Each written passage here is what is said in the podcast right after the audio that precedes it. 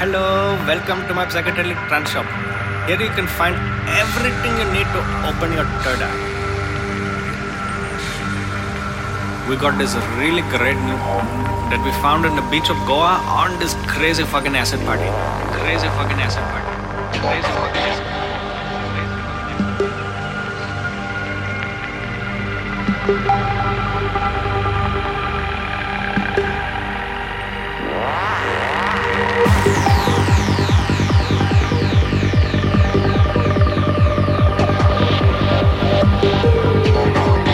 filled with the best bubbly noises. big farting basmati sounds and so many other incredibly psychedelic spices. And then we smoke some